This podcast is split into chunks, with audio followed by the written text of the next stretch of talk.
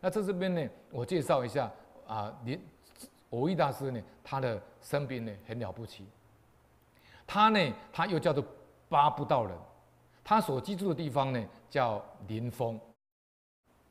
他的父亲呢，启重呢持白衣观音白衣观音神座呢，祈祷他儿子。结果呢，他母亲金氏呢就梦见观音大士呢抱着儿子呢给他，后来呢就出生了啊蕅益大师。那是在万历二十七年一五九零年。那么刚开始他是儒家的，他有批佛。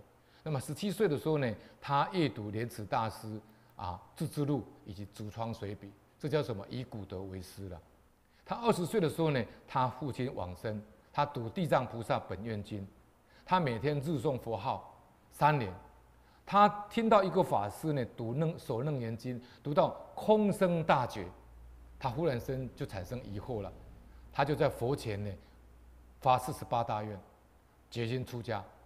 那么天启三年呢，一六二四年，他梦见憨山大师。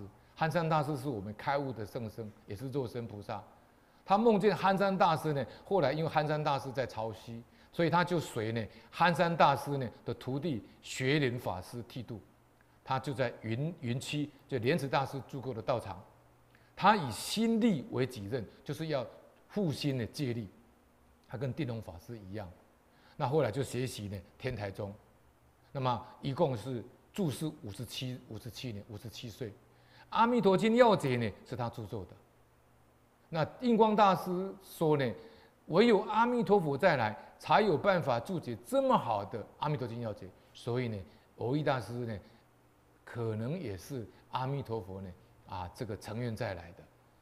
好，那他讲最后讲一句话，他说：“生平行礼百无一常，独有大菩提心呢，忘身为人，舍己从人。”唯堪知知之以三世储尊者，知就是知就是供养。他这句话的意思是说呢，我没有什么专长，我只有呢为人，忘身为人，舍身牺牲自己呢，我成就别人。我这样呢，用这样来供养三世诸佛。我维大师是这样哈，这样的一个修持。